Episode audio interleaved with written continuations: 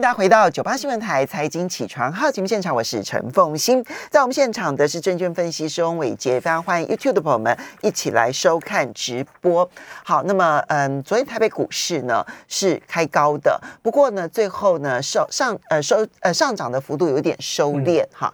那么嗯，加权指数只有上涨了九十九点，收盘指数一万七千四百二十七点，涨幅百分之零点五八，成交金额四千三百九十一亿元。OTC 的部分呢？更是上涨了二点四五点，收盘指数是二二六点二九点，涨幅百分之一点零九，成交金额一千四百六十三亿元。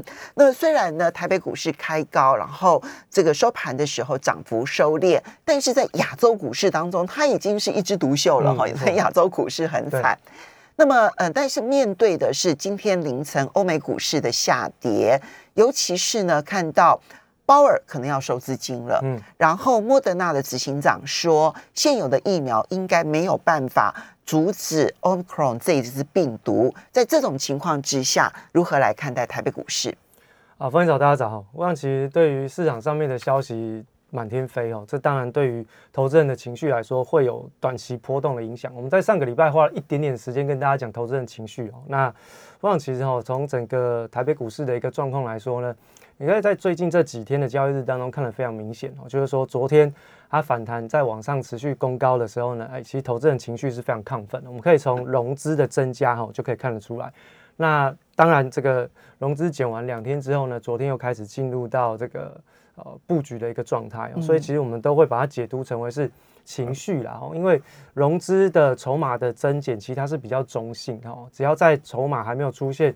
比较混乱，或者是当冲比率过高的这样的情况的时候，我们会把它当成是一个比较中性，大家可以变成说是法人跟一般的市场上的投资人都是同时看多的一个状态哦。那现在至少我们从昨天的状况看起来，应该在投资人情绪的部分是有些些平复。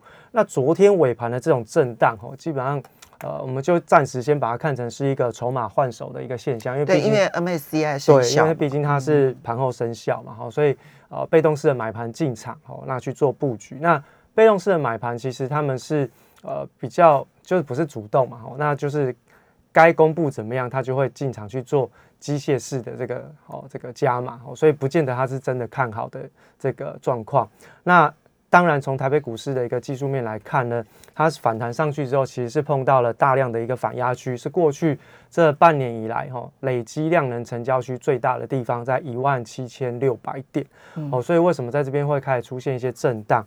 那这个是比较明确，从技术面上面来说。应该是有一个比较大的反压区的地方。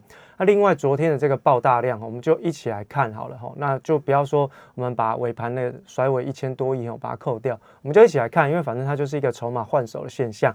那昨天的照理来说，爆量的低点是不能够跌破，代表换手有机会成功。嗯，那什么样子的换手会叫成功？那就看台北股市接下来能不能够回到月线以上。哦，所以这个条件是稍微严苛一点点，不是说只要上涨。就算 OK 了，不是哦，是要回到月线，因为现在目前月线还是有利于多方嘛，所以只要你能够站回到上扬的均线以上哦，那基本上都是比较强势的格局，才能够说，诶，台北股市在这一波哈危机是解除。那如果你只看到台北股市的反弹，而没看到它站回到月线，千万不要高兴的太早。就如同礼拜一拉出了这个下影线之后呢，其实市场上的情绪是非常的兴奋，就是说，哎，这边有一个定海神针，好，那止跌了。但事实上是这样嘛？你看今天，如果你在昨天进场非常乐观去做追加的时候，今天你可能会非常的紧张，因为你不知道台北股市要跌多少点。好，那当然我们可以把稍微支撑点的位置，然后稍微放宽一点点，我们就把它放宽到下影线的低点，礼拜一的低点。好，不要说大量低点，我们就把它放宽到礼拜一的下影线的低点，不要跌破啊。基本上台北股市都算有支撑。好。礼拜一呢的下影线的低点是一万七千一百六十七，对，我们就用一个整数好了，就一七二零零，最好不要跌破，对不对？是这个收盘的时候不要跌破。然后呢，但是最好的一个情况是要站到月线之上。嗯，对。如果要站到月线之上的话，那要站到一万七千五百多点以上了。我们说一万七千六，就刚好是这个，因为它还在往上对，刚好是那个大量的累积区的那个。价格区间大以上，好，所以我们现在要讲说，就短线上面来看的话，支撑先看一万七千一百点，一万七千两百点这边要守住。对。那但是呢，真的要看到它的强势，必须要站到一万七千六百点之上，对，它才叫做化解危机，然后重新来到了攻击的走势。没错。好，OK。好，那所以呢，其实从整个台北股市的一个表现状况来说，哈，当然外资的这个状态，我们还是有跟大家讲，哦，它会受到不管是美国股市的影响，或者是一些鲍威尔谈话的影响。我想，其实大家今天应该被鲍威尔的谈话吓到，但我想，如果长期有在看，就是追踪伟杰的想法的，应该就知道，其实我认为他就是一个。政治央行主席哦，那真的为了要连任，他好配合政治哦。那我们之前就跟他讲，哎，争取连任，为什么他那么鸽派？他明明在争取连任之前，明明就说通货膨胀应该已经不是暂时的。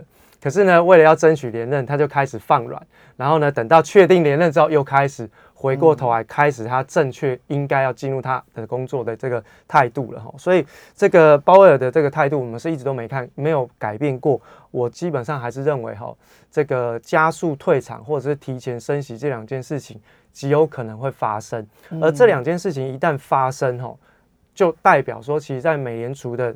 过去的利率决策上面是有出现一些时间落差的政策失误，那这个政策失误其实是会影响到金融市场比较大幅度的一个呃资产修正的一个过程哦。那关键的时间点，我们跟大家讲，永远都是时间最重要。嗯，那你要怎么去观察说，那到底它未来会不会升息？会不会升息？会提前十二月十五号的利率决策会议？按照高盛哈，他们针对鲍威尔最近的这个谈话比较偏鹰派，他们整理出了一个。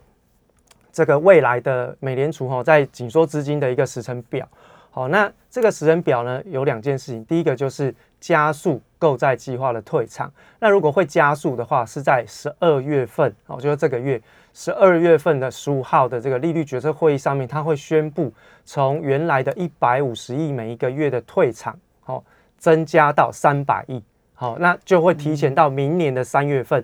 购债计划就会退场，这符合昨天晚上鲍威尔的说法嘛？对，鲍威尔说，哎，提前数个月结束，啊，就是明年第一季可能会结束。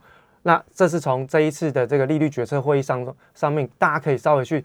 找一些端倪，到底他们有没有真的要做这件事情？嗯，好，如果真的要做，他一定会先从购债计划退场加速开始。好，那这个呢，是因为他们每一个月印钞票从一千两百亿美元，现在已经是缩减一百五十亿美元为一千零五十亿美元。对，所以现在的判断是说，可能还在加速，每一个月再缩减三百亿美元。没错，明年三月就不再购债，不再购债其实是不印钞票，嗯，还只是货币政策转为中性哦，还没有到紧缩哦。对。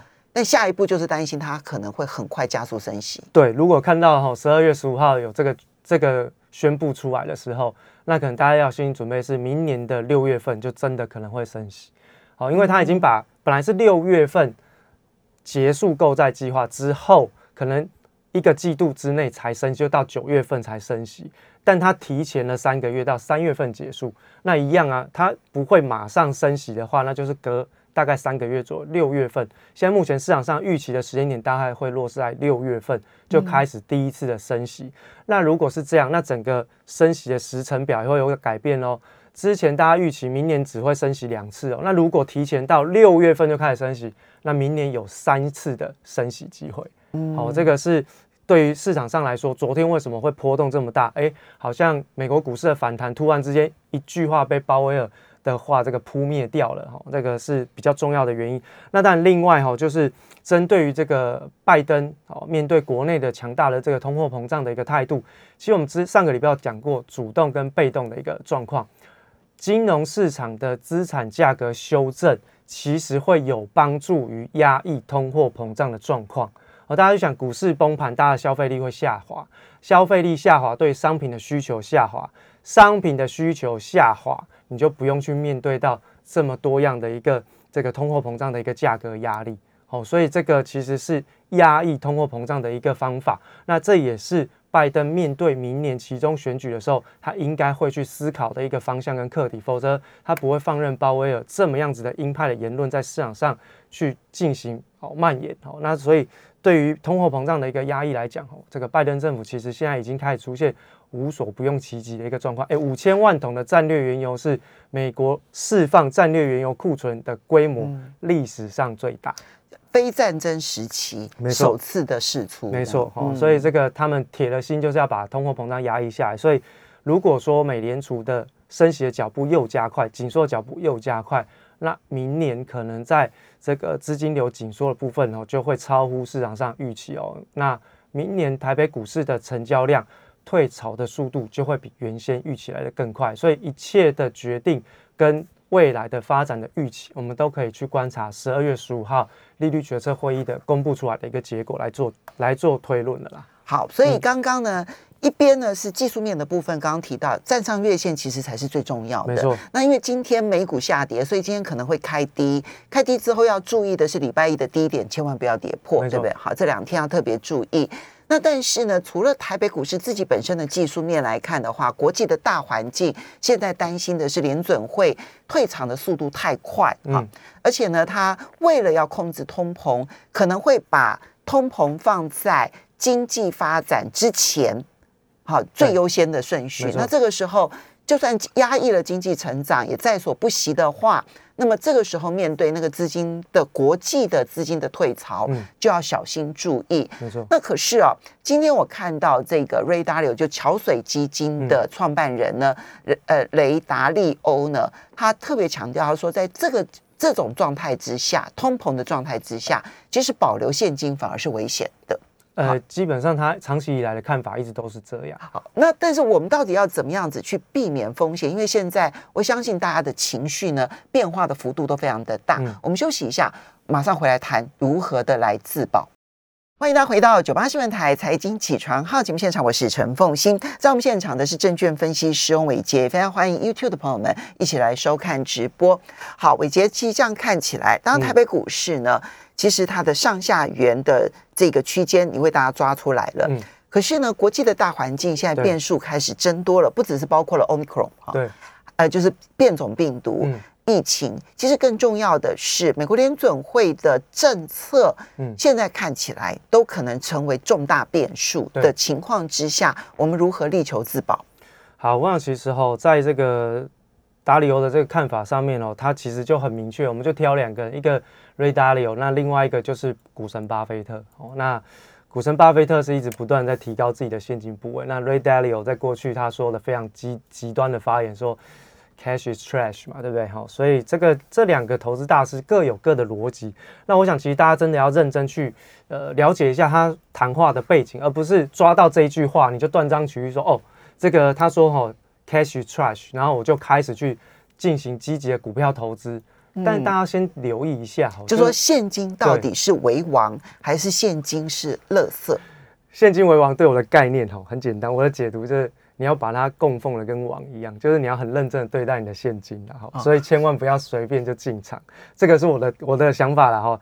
好了，那所以呢，其实从这个通货膨胀这个状况来说，其实的确哦。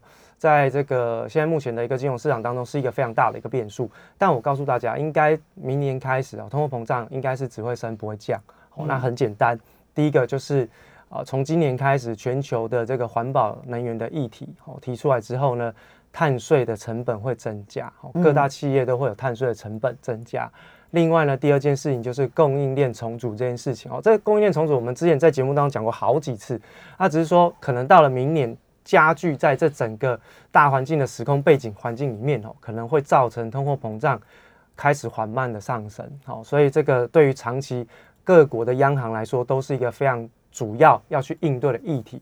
所以呢，通货膨胀是不是代表说真的对于呃经济发展来说是有好处？现在目前以现在的环境来看，是打一个问号的。因为如果它是为了要脱碳。啊，或者是供应链的彼此之间的裂解所造成的通货膨胀的话，企业的获利不见得会因为这样子而上而增加。没错，没错哈。所以这个是非常重要的这个关键，企业能不能够获利，嗯其实取决在是市场上消费者的需求。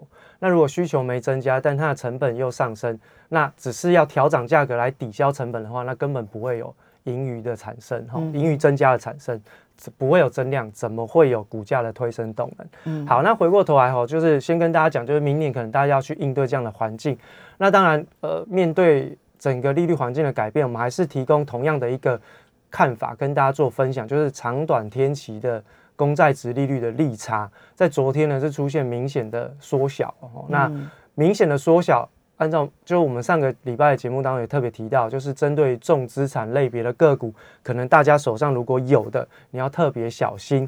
那传统产业当中呢，钢铁跟这个塑胶类股，基本上我们已经有提过，除了它的整个周期循环是已经确定结束之外，重资产类别的这个长短天期的利差也不利于他们的一个发展。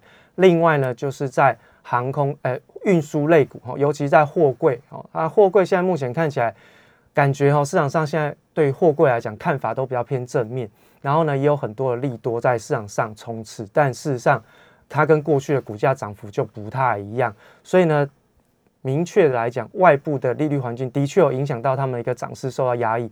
虽然说他们还是比较偏强势哈，长荣跟阳明支撑都先看月线，好，月线只要撑得住，基本上。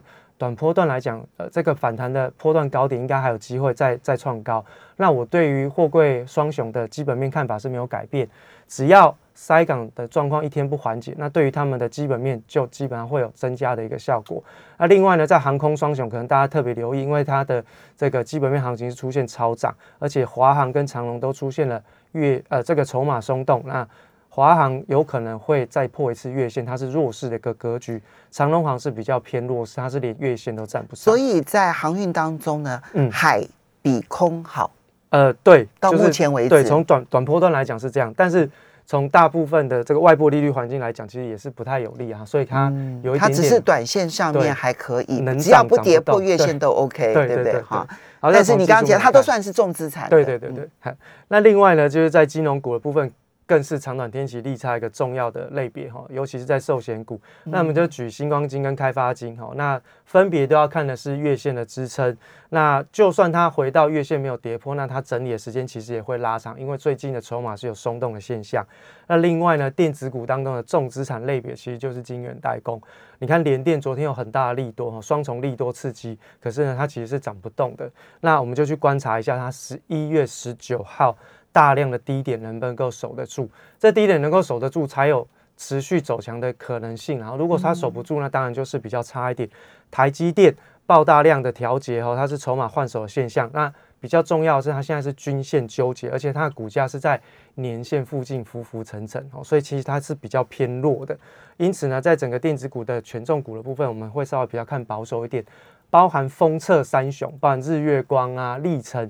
金源店哦，基本上这三家公司昨天外资都非常明确的，就是调整了他们的看法跟目标价，但事实上他们的涨势并没有很明确的出现。啊，大量或者是强势反弹的状况哦。日月光它是属于空方的趋势股，它是在年线以下的跌升反弹，历程也是空方趋势。那长期呢，外资是站在卖方，所以它股价长期偏弱。金源店是比较偏中空，因为它毕竟年线还没有下弯，那均线纠结。那外资呢，在十一月份以来有布局的一个状况，看的是十一月十八号的低点。好，这是在半导体的封测族群，这三家公司比较关键。好，那联发科我们就看一下月线的大量。哦，现在目前是在呃月线的这个支撑附近去进行回撤。那关键就要看一下筹码。现在目前筹码没有松动，所以它还算是 OK。它不算重资产，嗯，不算，不算。它是其实 IC 设计就不算重资产了，它不算重资产，大概就是晶圆代工啦。好，晶圆代工。那其他的封测或者是 IC 设计没有那么明显。好，那另外呢，就是在红海的部分哈。红海其实它是已经进入到长空的走势哦，那月月线、季线跟年线纠结完之后，持续都在下弯。那这一波下跌之后，也跌破了年线，所以它其实是一个长空走势的个股。外资呢也持续的正在卖卖房哦，它变成是台北股市的电子零组件个股当中比较明确的进入到空方的这个个股的代表。好，那长波段的跌幅满足可能会来到。二零二零年十二月四号的起涨点，哦，它比较深了，哦，比较深。另外，面板跟记忆体基本上都是一个跌升反弹的一个过程，然后，所以它面板就看十一月十八号的这个低点有没有能够站上。那最近是比较弱哈，所以它反弹我判断应该是结束。记忆体的部分看一下，十一月三十号就昨天大量的低点支撑，那现在目前看起来筹码面是比较关键的，嗯，所以其实从整个呃族群性上面来说哈，大概我们还是维持一样的看法，现在可能还是不要积极进场去承接逢低的这样子的一个卖盘，会比较好一点点。这样听起来，除了 IC 设计，你好像。大部分都还是有它的困难性。呃，IC 设计就只有联发科在撑，那其他的可能就是已经跌到季线以下的一个反弹，所以我都觉得说，现在目前看起来台北股市在操作上面、心态上是的确要保守一点点，会比较安全。所以现在你还找不到一个非常安全的一个标的，可以跟大家讲说说啊，安全了没问题。到目前为止还没有，现在还没有，还没有。等 机会来一定会告诉大家。好的，我们要非常谢谢证券分析师翁伟杰哦，提供台北股市的讯息供大家做参考。当然，这个判断呢。其实每一个人都有不同的方法，那你要学会那个判断的方式，那大家可以自己来好好的研究一下。谢谢伟杰，也。